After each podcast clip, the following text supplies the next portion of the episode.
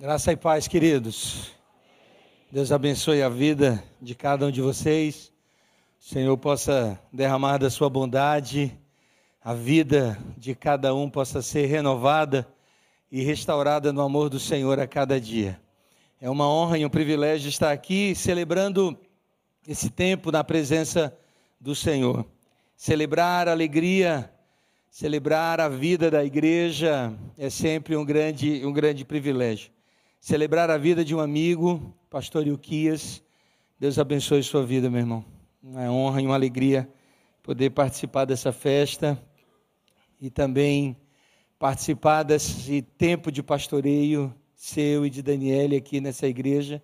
É sempre uma honra, tanto eu quanto a Sirlene, nossa família e também a igreja cristã Gileade em Limoeiro do Norte. Que Deus possa abençoar vocês, porque oramos por vocês lá do interior, lá do sertão, oramos pela igreja da capital. E cremos que a igreja da capital ora pelas igrejas do sertão. Então isso vai se encaixando e se completando. Ontem, quando nós chegamos, ontem fui eu e hoje foi a Sirlene, dias de dor de cabeça, enxaqueca, enxaqueca no caso dela, durante o dia de hoje, mas eu acho que foi essa mudança de temperatura. A gente veio para um lugar mais frio. ah, vocês estão achando graça porque vocês não têm noção do que é o negócio. Não estou mentindo, não, estou falando sério. Nós beiramos lá os 41, 42, esses dias. E aí chegamos aqui, uma brisa. Eu disse: Meu Deus, que vida, vocês, no dia que vocês reclamarem do, do calor, bota a mão na cabeça, diz Senhor, aqui está ótimo. obrigado, Senhor, obrigado. Então, a gente vem de alguns dias com muita correria, e eu acho que está cobrando um pouco o preço, mas eu não poderia deixar de estar aqui, fiquei extremamente lisonjeado com o convite. Falei até para o Neibson, eu digo, eu não tenho nem roupa para esse tipo de festa, né? Festa assim, eu não sei nem como é que a gente se porta, mas é uma, é uma alegria enorme no coração de estar com vocês e posso perder essa oportunidade. Abre comigo a sua Bíblia aí no livro de 1 Samuel, capítulo 17. Escolhi um texto conhecidíssimo, você já deve ter é, ouvido inúmeras mensagens dentro desse tema, mas eu quero compartilhar com você algo que Deus tem nos entregado nesses dias a respeito dessa temática. Então, 1 Samuel, capítulo 17, nós vamos ler do 42 até o 50. Do 42 ao 50. Olhando o filisteu e vendo a Davi, o desprezou. Diga comigo, desprezou. Porque era moço, ruivo e de boa aparência. Disse o filisteu a Davi: Sou eu algum cão para vires a mim com paus? E pelos seus deuses amaldiçoou o filisteu a Davi. Disse mais o filisteu a Davi: Vem a mim e darei a tua carne às aves do, do céu e às bestas feras do campo. Davi, porém, disse ao filisteu: Tu vens contra mim com espada e com lança e com escudo, mas eu, porém, vou contra ti em nome do Senhor dos exércitos, o Deus dos exércitos de Israel, a quem tens afrontado. Hoje mesmo o Senhor te entregará nas minhas mãos, ferir-te-ei, tirar-te-ei a cabeça, e os cadáveres do arraial dos filisteus darei. Hoje mesmo as aves dos céus e as bestas feras da terra e toda a terra saberá que há Deus em Israel. Glória a Deus saberá que há Deus em Israel, glória a Deus. Saberá toda esta multidão que o Senhor salva, não com espada e nem com lança, porque do Senhor é a guerra, e ele vos entregará nas minhas mãos. Sucedeu que, dispondo-se o filisteu a encontrar-se com Davi, este se apressou e, deixando as suas fileiras, correu de encontro ao filisteu. Davi meteu a mão no alfoge e tomou dali uma pedra, e com a funda lhe atirou e feriu a, o filisteu na testa. A pedra encravou-se-lhe na testa e ele caiu com o rosto em terra. Glória a Deus. Assim prevaleceu Davi contra o filisteu, com uma funda e com uma pedra e o feriu, e o matou, porém não havia espada na mão de Davi. Dão glória a Deus aí, irmão. Eu queria nessa, nessa noite trazer algumas reflexões. Eu fiquei imaginando que o desejo do meu coração é que essa palavra pudesse falar de forma é, completa com a igreja, de forma singular com a igreja, mas que essa palavra tivesse um sentido muito especial, tanto no coração do pastor Ilquias quanto de Daniele. Gostaria muito que o Espírito Santo de Deus, que é quem fala ao nosso coração, vocês ouvirão apenas a minha voz hoje, mas é o Espírito Santo que vai pegar a voz no ouvido e vai descê-la até o coração e aplicar essa palavra ao coração, fazendo com que ela tenha sentido. Se o Espírito Santo de Deus não, fazer, não fizer isso, vai ser uma palavra desencontrada hoje à noite. Mas eu desejo de coração e venho pedindo ao Senhor isso, que Deus possa ministrar muito ao coração de vocês. Ontem havia um certo misto de de incerteza se nós poderíamos estar aqui hoje. Hoje a Sirlene, durante o dia, passou mal e chegou a cogitar não vir hoje à noite. Então eu entendo que se nós estamos aqui, alguma coisa o Senhor tem com isso. Alguma coisa o Senhor vai ministrar ao seu coração.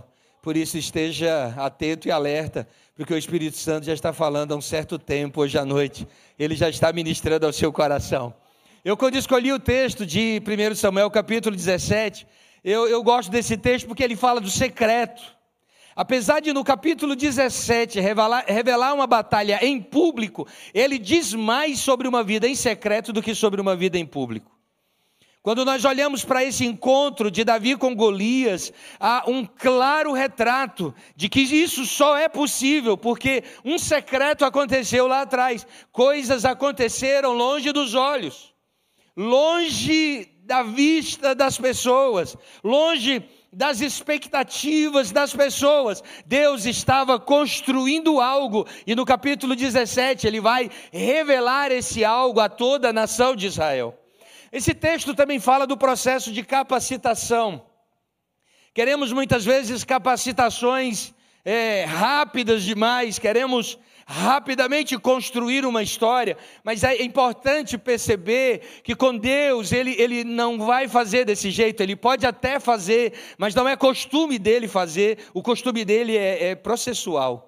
O Senhor ele trabalha em processos e ele começa a construir em processos. Ele pega um pastor que está cuidando das ovelhas e ele começa a ensinar sobre liderança a Davi lá no pasto, olhando e pastorando as suas ovelhas, defendendo as suas ovelhas, aprendendo a, a, a servir, a se entregar, a se doar, a estar fora de casa. É um processo que o Senhor está construindo. Aqui no capítulo 17, há um início de uma projeção de Davi. Davi agora passa a ser alguém conhecido na nação, mas até então ele não era conhecido. Ele era o filho de Jessé, que já havia sido, aliás, já havia recebido uma unção, mas estava lá no secreto, vivendo as suas experiências. Aqui, Davi começa a ser projetado. Nós muitas vezes queremos ser projetados sem sermos gerados lá atrás desse secreto. A projeção, ela é fruto da construção do secreto.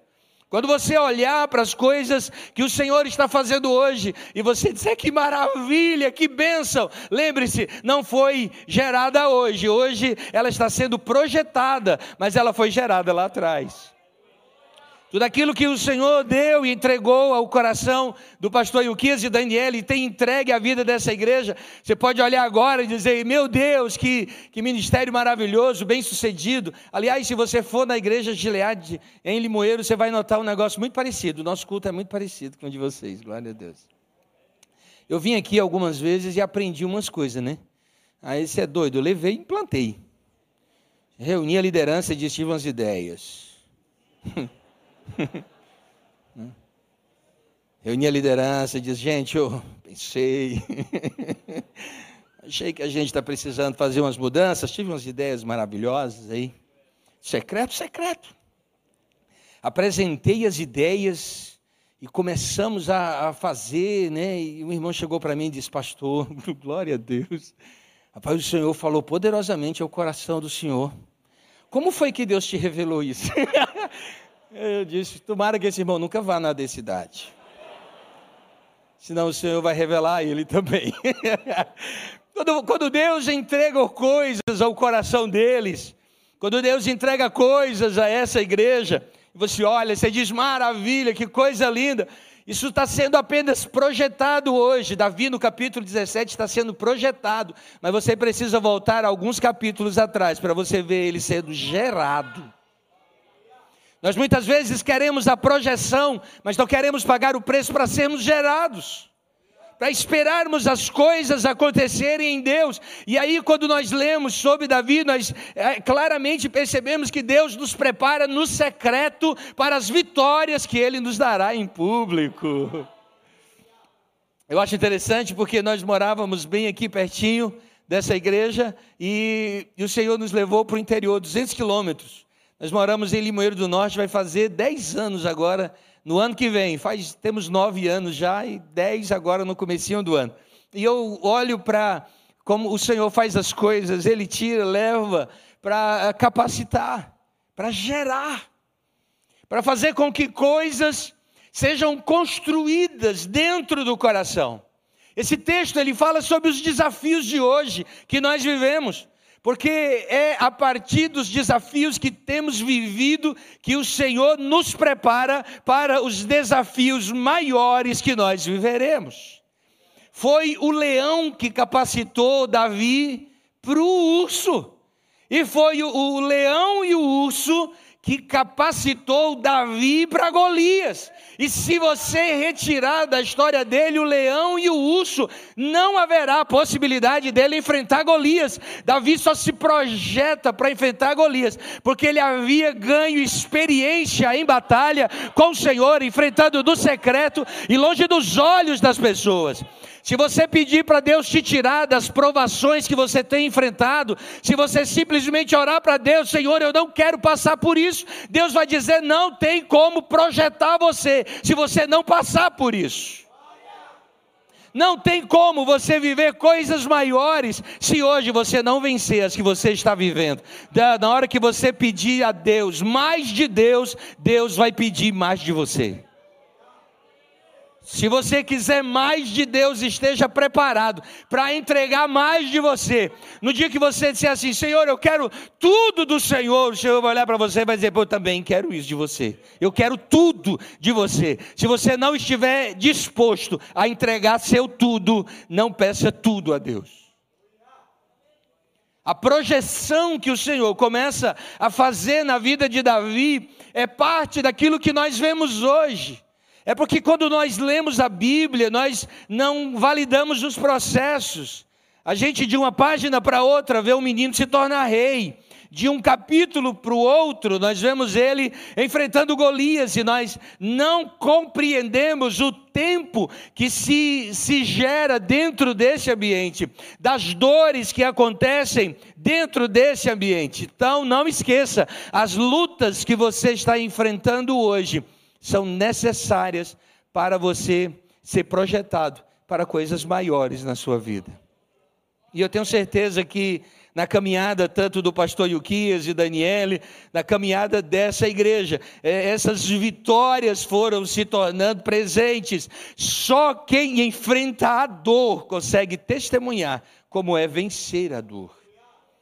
Só quem chora a madrugada, ou só quem chora debaixo de um ambiente sozinho, de solidão e solitário, dizendo: Senhor, me enxerga aqui, me vê aqui, tem misericórdia de mim aqui. E o Senhor diz: Eu estou te preparando muito mais para frente suporta o processo, deixa, deixa o processo acontecer, deixa com que as coisas possam avançar e acontecer na sua vida. Hoje, se você olhar, talvez você não compreenda as coisas que você está enfrentando. Mas não se preocupe, lá na frente você vai entender. Hoje, você só precisa confiar no Senhor. Às vezes a gente não entende muitas das coisas. Aliás, o nosso desafio é tentar entender, e o desafio de Deus é não tentar explicar. Na, a gente quer muita explicação e o Senhor não está nem aí para as nossas perguntas e indagações. Ele é soberano, meu irmão. E como soberano, ele faz o que quer. E quando você diz, Senhor, por quê? Ele diz, ah, avança, meu filho, vai. Você vai ficar ficando, perdendo tempo, perguntando por quê. Essa é uma geração. E essa é uma geração ampla de confiança. Essa é uma geração ampla de um projeto que o Senhor está realizando. Você pode olhar para o que você está vivendo hoje e fale e entenda o seguinte: o que você vive de bom hoje é medida mínima daquilo que o Senhor ainda vai fazer na sua vida. Entenda isso. Lá em Limoeiro, nós somos uma igreja relativamente grande para os padrões da cidade, somos uma igreja grande, mas preste atenção: o terreno da igreja foi comprado quando a igreja só tinha 20 membros. Quando a igreja só tinha 20 membros, alguém comprou um terreno para construir um templo para 600 pessoas, quando a igreja só tinha 20 membros. Alguém precisa participar do processo de geração.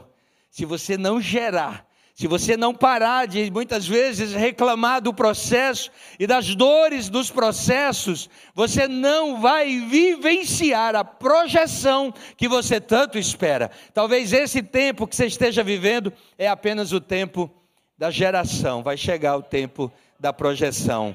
E aí você olha para quem está do seu lado e diga assim: tenha paciência. O Senhor está só gerando. Isso. Disse? Disse? Agora olhe de novo e diga assim. Olhe de novo para ele e diga assim: se faça de doido não, viu? Se faça de doido não. O não se fazer de doido é não achar que não é com você, é com você. Então não se faça de doido, que é exatamente com você. Deus trouxe você para cá hoje para dizer para você: eu estou só gerando na sua vida. Você vai viver ainda muitas e muitas e muitas e muitas e muitas outras coisas que o Senhor ainda está preparando. Mas interessante porque eu escolhi um tema para essa palavra e o tema da palavra é apenas uh, os erros de um gigante. Os erros de um gigante. Pregar nessa igreja é maravilhoso, só tem um problema, é aquele cronômetro ali. Ô oh, bichinho miserável. Nesse instante era 30, você acredita? Já só são 18. Então eu já gastei 30 segundos olhando para esse cronômetro. Os erros de um gigante, bora. Qual é o primeiro erro que Golias comete? Aliás, só quem chama Davi de gigante é nós, né? A Bíblia não chama ele. Davi nunca chamou Golias de gigante. Davi, Davi chamou de filisteu. Davi chamou de incircunciso. Gigante chama nós. Por quê? Porque nós medimos as nossas dificuldades ou os problemas que nós enfrentamos pelo tamanho.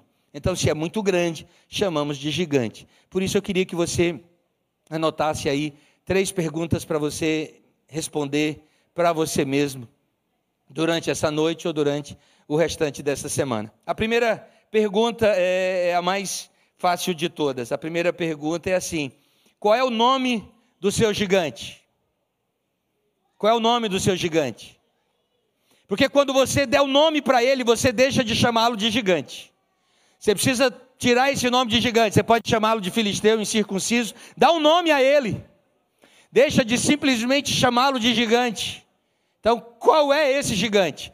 Pastor, é a conversão do meu esposo, é, é que meus filhos estão afastados, é uma situação financeira, são problemas de saúde, é o desespero da vida. Não, não, não sei aquilo que você tem enfrentado, mas Dá o um nome para o seu gigante. Estabelece ele pelo nome e chama ele pelo nome. Pare de chamar ele de gigante, porque o gigante da sua vida tem nome. O gigante da sua vida é o Senhor Jesus Todo-Poderoso. Esse é gigante. Esse é o maiorzão. Esse é o maioral de todos. Não existem gigantes perto do Deus que você serve. Então pare de chamar o seu gigante de gigante. As muralhas só são gigantescas porque o povo ficou rodeando aquela muralha. Todas as vezes que o povo rodeava a muralha, olhava a muralha e dizia: a gente não vai conseguir passar por essa muralha.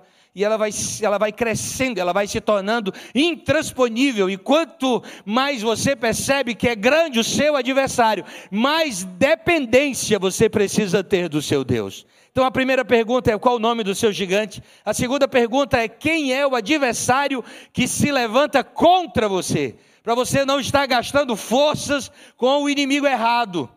Às vezes estamos lutando contra pessoas.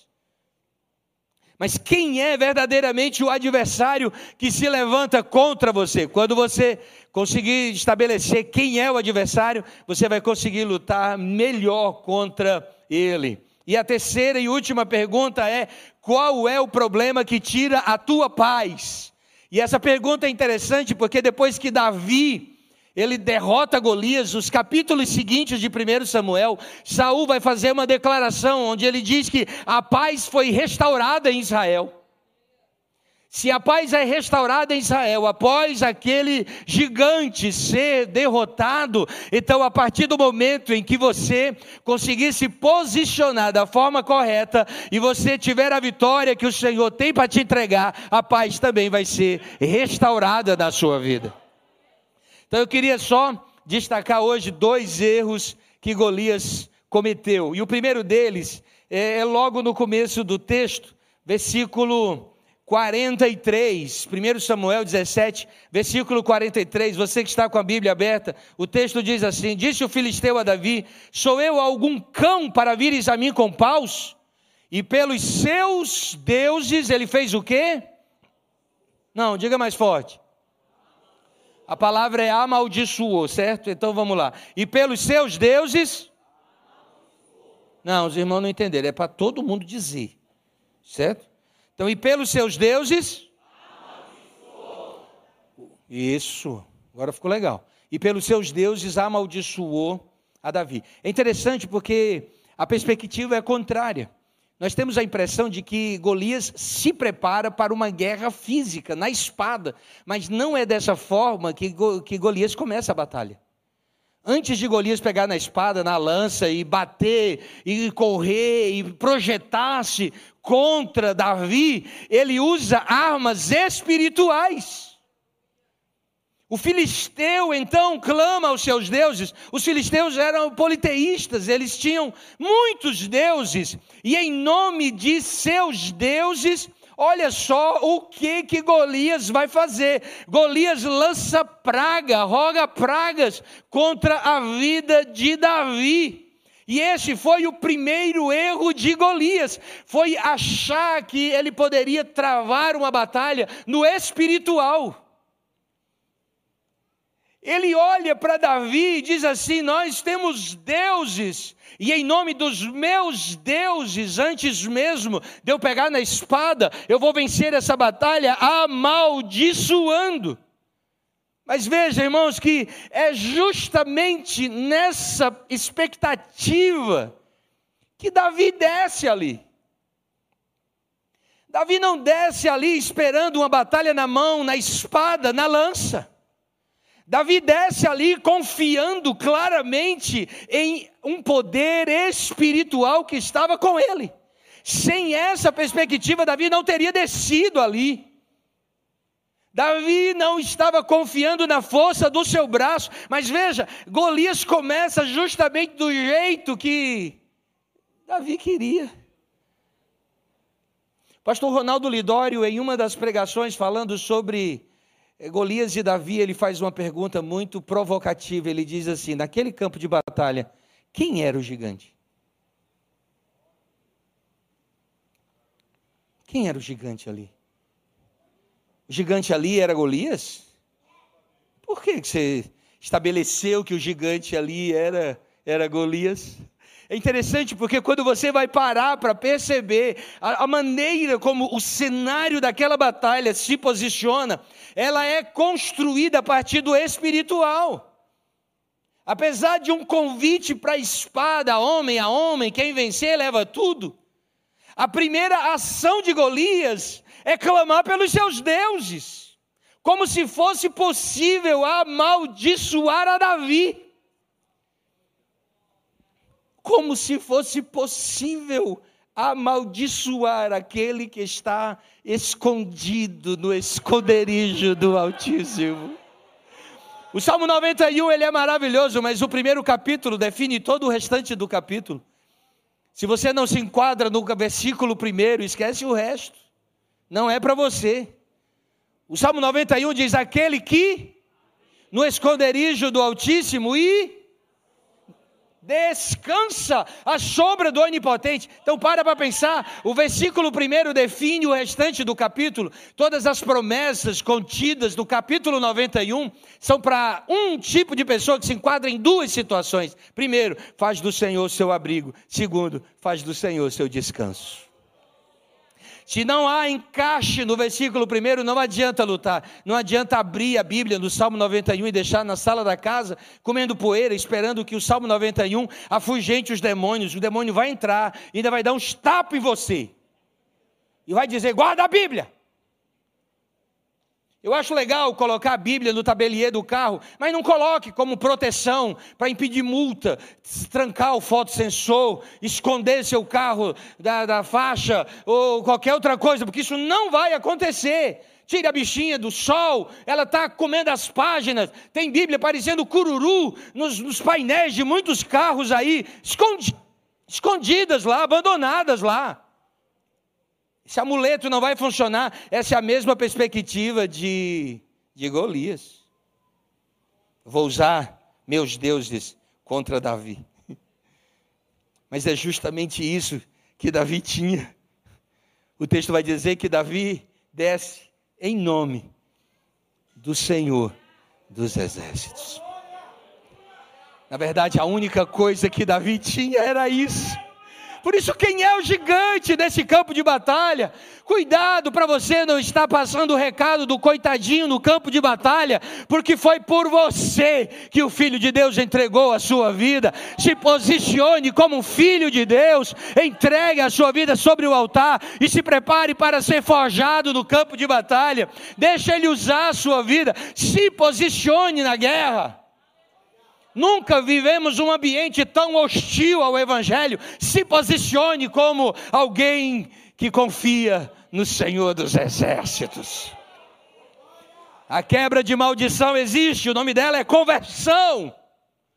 É na hora que você entrega a sua vida nas mãos de Jesus, não há maldição, praga que chegue à sua tenda, que assole a sua vida, a não ser que você ande dando legalidade, mas se você não der legalidade, a sua vida está coberta pelo sangue de Jesus. Provérbios capítulo 26, versículo 2 diz assim: Como pássaro no seu voar, como andorinha no seu vaguear, assim a maldição sem causa não encontra pouso. Gálatas 3,13 diz: Cristo nos resgatou da maldição da lei, fazendo-se maldição por nós, porque está escrito: Maldito todo aquele que for pendurado no madeiro.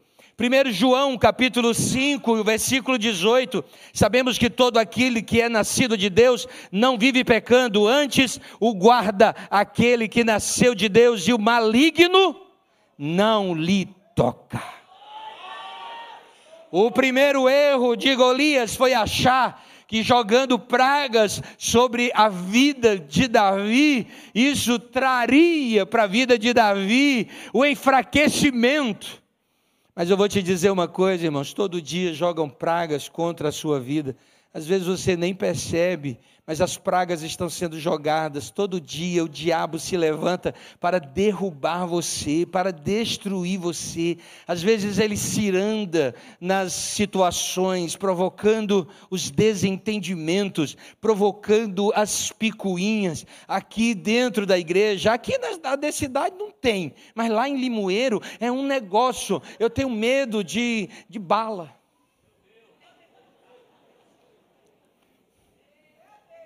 É gente ressentido, gente zangado.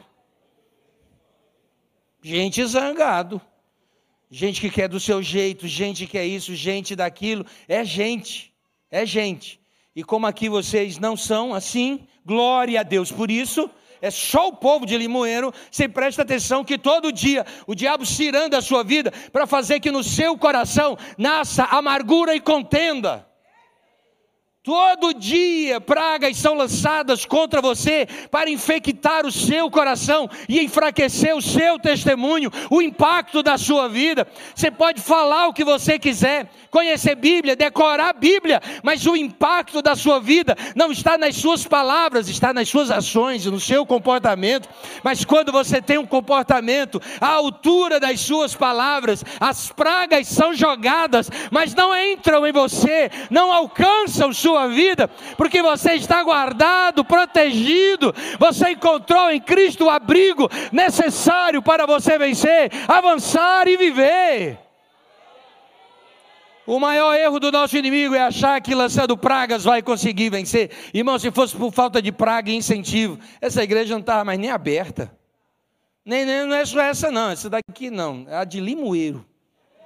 Porque nós lá eu já contei várias vezes, irmão, vou te dizer de novo. A igreja Gilead de Limoeiro não era nem para existir mais. Com escândalos, com problemas, com divisões, com levantes. Essa igreja tem 16 anos, mas ela não, não era mais para existir. Quando nós chegamos em Limoeiro, nós chegamos no olho de um furacão. E a gente nunca conseguiu resolver o problema. Porque quem resolveu foi o dono da igreja. É quando o Senhor diz: não, não vai. E Ele guarda a casa, e Ele guarda a vida. E todo dia as pessoas dizem: hoje fecha, e o Senhor diz: Mas não vai fechar de jeito nenhum, meu filho. Você entendeu? Aplaude o Senhor.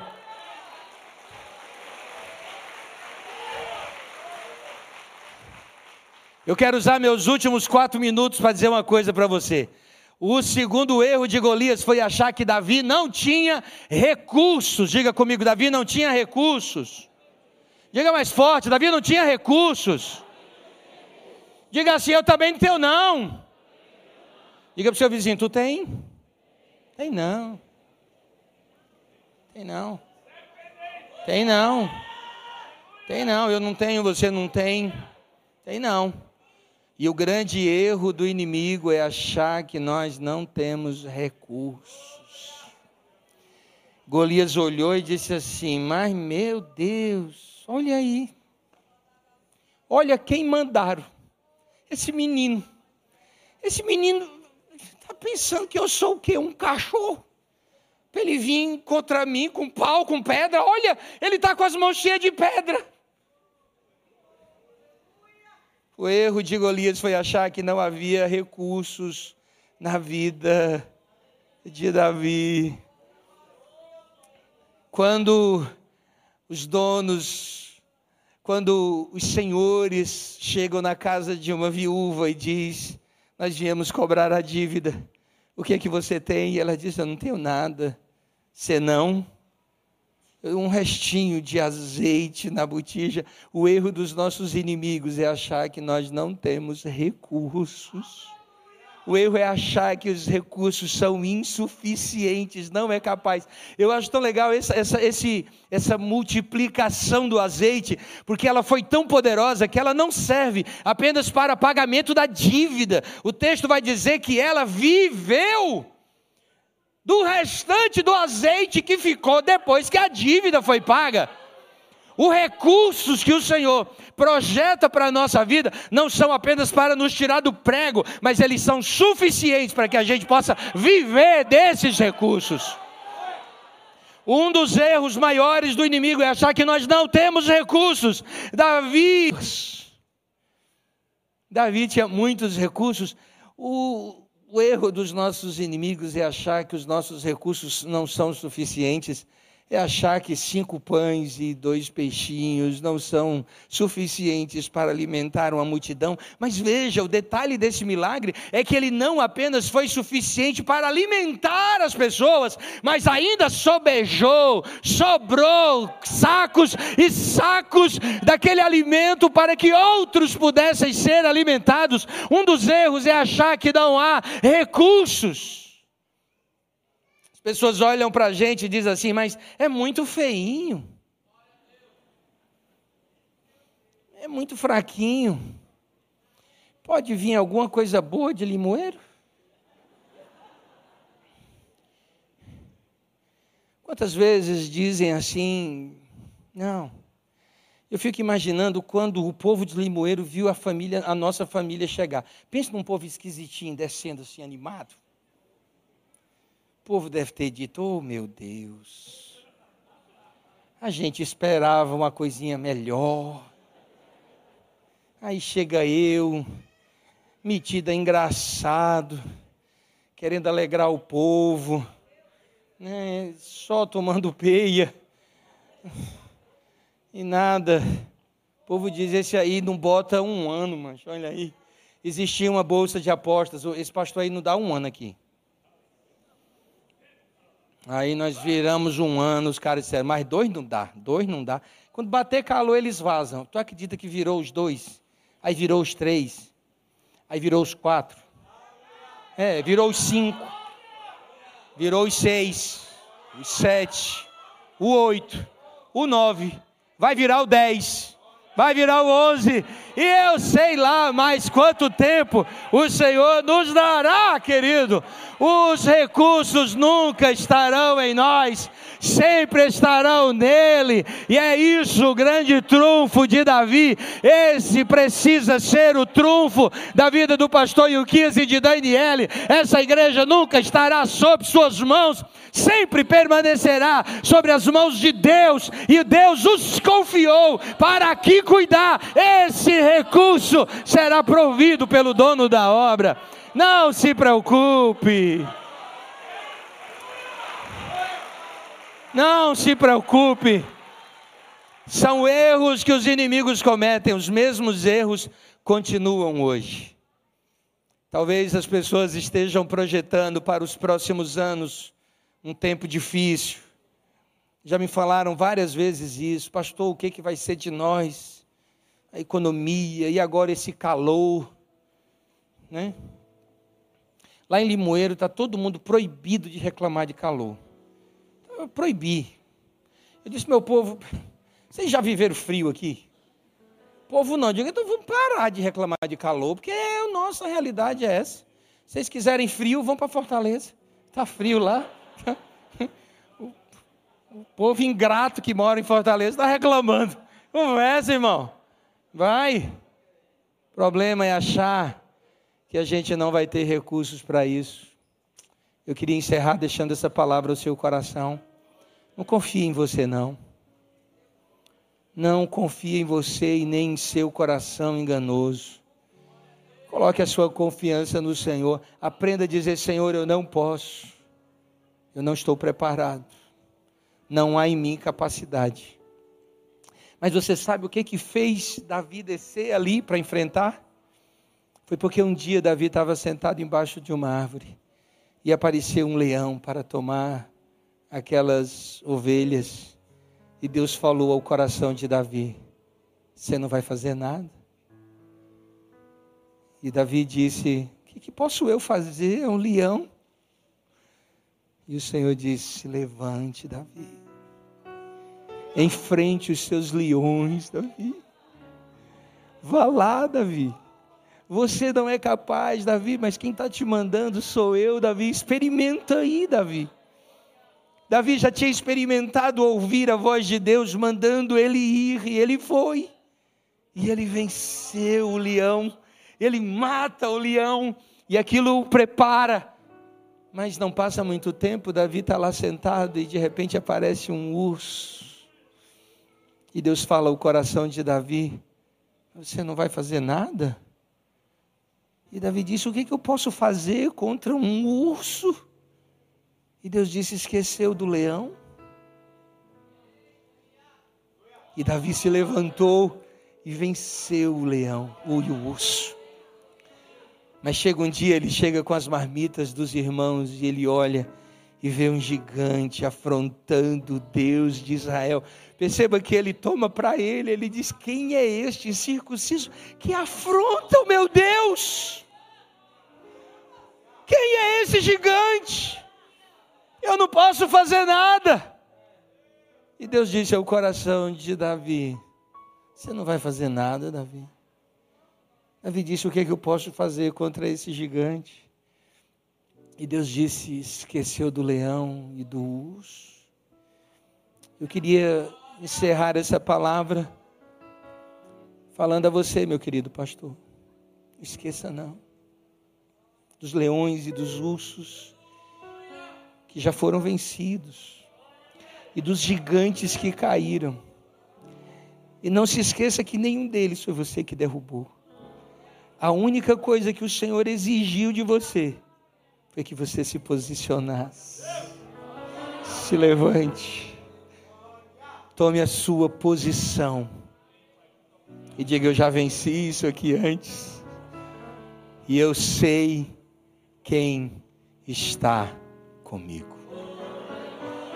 Esquece não. Não esquece não. Fique em pé em nome de Jesus. Eu quero encerrar esse culto. Eu quero encerrar esse momento. Eu quero apenas orar pela sua vida hoje. Eu quero apenas orar por você hoje. Eu quero apenas que você não esqueça. Não esqueça quem está ao seu lado. Não esquece quem te colocou nos lugares onde você está. Não esquece quem te colocou nos lugares onde você está. Não se esqueça quem te colocou onde você está. Aquele que te colocou onde você está é fiel para cumprir toda palavra que te prometeu.